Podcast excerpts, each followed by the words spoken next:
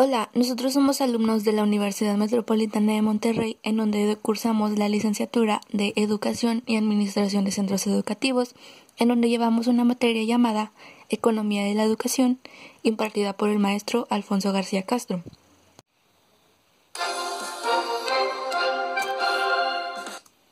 Hola, bienvenida a tu noticiero AGFY, en donde día a día te traemos las noticias más relevantes. El día de hoy vamos a hablar sobre un país llamado Singapur y es por eso que nos vamos a enlazar al otro lado del estudio con nuestra compañera Leslie. Adelante Leslie, te escuchamos. Hola, como ya me presentó mi compañera, yo soy Leslie Estefanía y hoy yo les vengo a platicar sobre uno de los cuatro tigres asiáticos. Bueno, ¿saben qué es Singapur? Bueno, Singapur era una isla muy pobre y ahorita es uno de los países más ricos del mundo. Singapur, su capital es Singapur.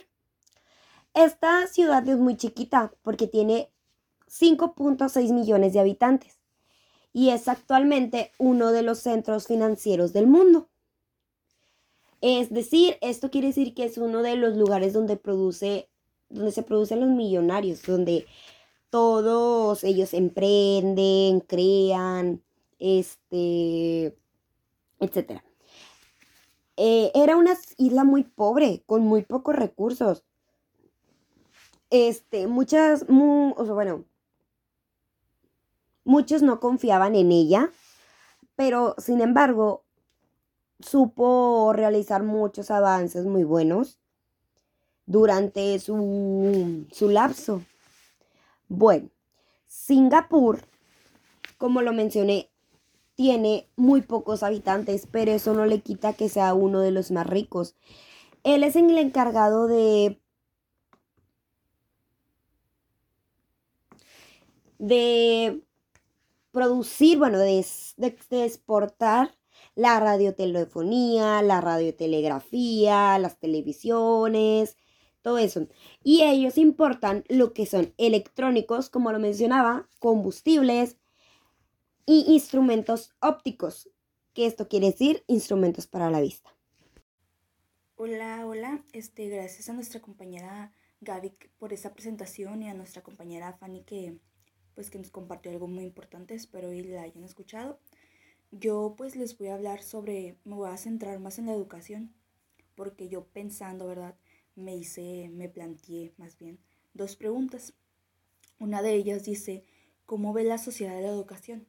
Bueno, en Singapur la educación es lo más importante y pues la sociedad, por ende, este, también lo ve así, ya que gracias a la educación ha ido creciendo Singapur, ha sido un país rico, ha tenido mucha, muy buena economía, mejor dicho, este, gracias a que en Singapur, este, es muy importante las matemáticas y la ciencia, ya que gracias a eso tienen una investigación genética y una industria manufacturera pues de alto nivel, ¿verdad?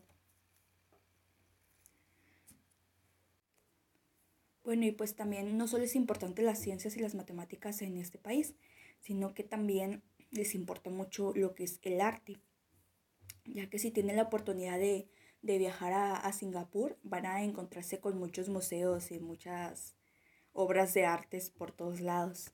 Y pues como les dije, la educación, porque también en cada rinconcito hay muchas bibliotecas muy, muy bonitas que si yo tengo la oportunidad de viajar, pues me gustaría ir a las bibliotecas, ya que, no sé, me llamó mucho la atención, espero que ustedes también les llame mucho la atención. Y bueno, ahora les voy a explicar un poquito sobre la estructura de la educación, ¿verdad? Porque, ojo aquí, porque es muy importante esto que les voy a decir. Bueno, y como les dije anteriormente, pues les voy a platicar un poquito sobre la estructura de la educación. Yo creo que no tienen ni idea de, qué, de qué es lo que estoy hablando, pero permítanme explicarles. Pues la educación básicamente comienza a los 4 y los 5 años con, con esto del preescolar. Después pasan a la etapa de la primaria, que es a los 6 y a los 12 años, donde les van a enseñar música, inglés, ciencias, matemáticas, educación moral, educación de la salud, artes y educación física.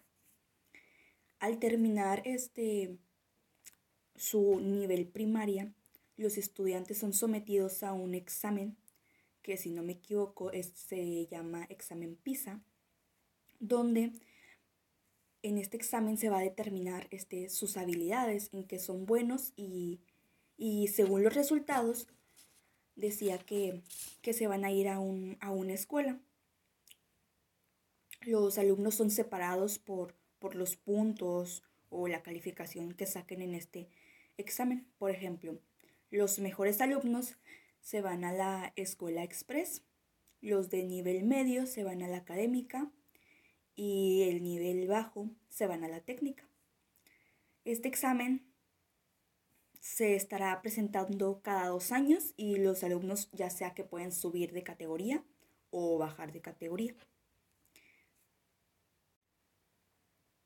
Bueno, y como les mencioné, este, este examen sirve para ver las habilidades de los alumnos, porque su mentalidad de, de Singapur, de la, del como modelo educativo que tienen ellos, es no todos los alumnos se les debe enseñar de la misma manera, no todos los alumnos aprenden por igual, cada uno es bueno en, pues en lo que sea bueno, ¿verdad?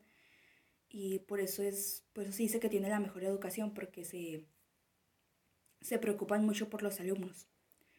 Y bueno, otra de las cosas que te puedo decir, o que les puedo decir, mejor dicho, este, como dato curioso, es que allá, si los alumnos no asisten a la escuela, los papás van a la cárcel. Aquí, por ejemplo, se dice que es obligatoria, pero no es cierto, porque yo puedo decidir no estudiar y no pasa nada. Allá es, sí es 100% este obligatorio. Y bueno, de mi parte esto ha sido todo. Les dejo con, con otra compañera que espero y también les llene mucho de conocimiento los que, lo que les vaya a compartir. Bye. Ahora yo te voy a desenvolver dos preguntas muy sencillas donde te lo voy a platicar. ¿Qué necesita un maestro para trabajar en Singapur? Bueno, sabemos que Singapur es uno de los países con mejor desempeño en educación mundial. Eh, ofrece muchos recursos disponibles para los profesores. Este, esto quiere decir que se les brinda todo. O sea, no se les limita a nada para que ellos puedan emprender y dar su clase. Este, las escuelas secundarias y las escuelas primarias son gestionadas por un Ministerio de Educación. Este, esto quiere decir que tienen como... Mm, tienen una... ¿Cómo te lo podría decir? Tienen alguien que está encargado de su educación, de que sigan un modelo, se podría decir que es un modelo, para que ellos puedan ser más coherentes, eh, para que ellos puedan ser más centrados en lo que quieren, eh, en lo que quieren explicar. Singapur también es un aportador muy importante para los profesores, ya que ellos pueden empezar desde educación infantil hasta educación superior con todos los las herramientas, con todos los la seguridad, este, con todo con todo lo que ellos les puedan brindar, lo hacen. Este se podría decir que Singapur se centra mucho y es muy muy específico en la manera en que sus maestros son. O sea, se encargan de que sean los mejores porque la educación es algo muy, muy importante para ellos. ¿Sabías que a los profesores de Singapur, esto es algo muy, muy impactante, a los profesores, a los que quieren ser candidatos, se podría decir, para ser profesores, los eligen los alumnos que hayan, que hayan tenido mejor rendimiento en la escuela. ¿Cómo puede ser esto posible? Pues sí, ellos eligen quién es apto y quién es no. En Singapur existe un modelo llamado crecimiento docente. En este ayuda, invita, este, motiva a los profesores a, a indagar más allá del aprendizaje que obtuvieron para ser docentes. Esto quiere decir que se les dan formatos, se les dan plataformas, se les dan recursos presenciales, online, talleres y programas donde ellos puedan sacar todo su potencial, donde ellos puedan dar más de lo que son. Es decir, que no se queden estancados en lo mismo, que ellos quieran hacer más, que busquen mejorar más em, para poder dar una buena formación a los alumnos.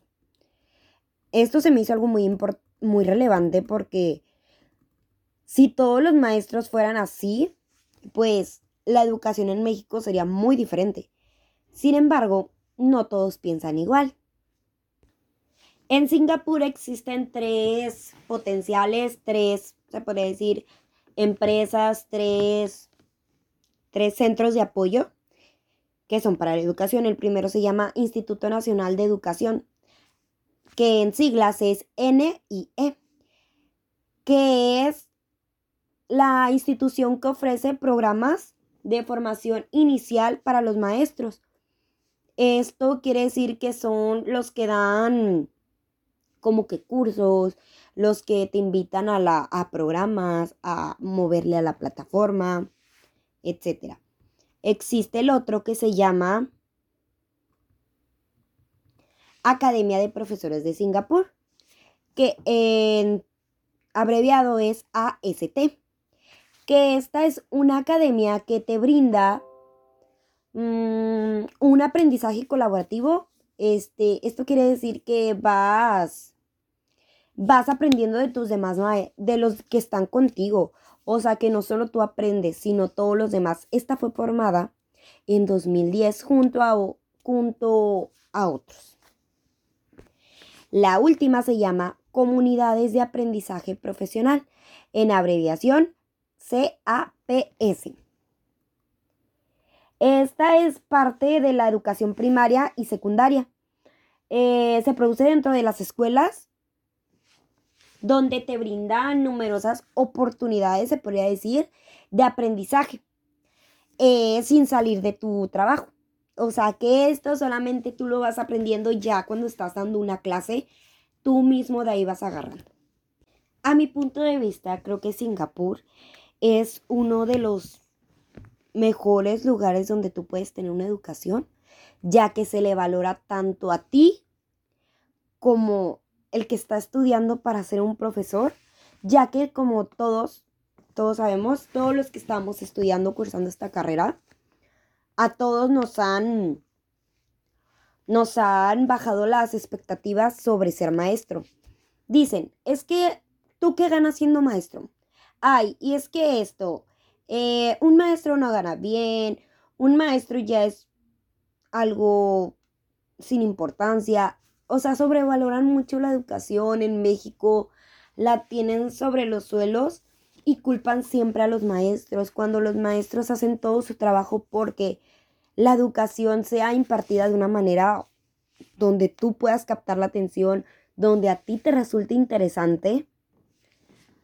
Pero lamentablemente como jóvenes nosotros no cooperamos, eh, nos da igual, preferimos irnos de fiesta, preferimos tomar, preferimos hacer cosas que en verdad no nos van a traer nada para nuestro futuro, a, leer, a hacer una tarea que nos va a tomar media hora de nuestro tiempo.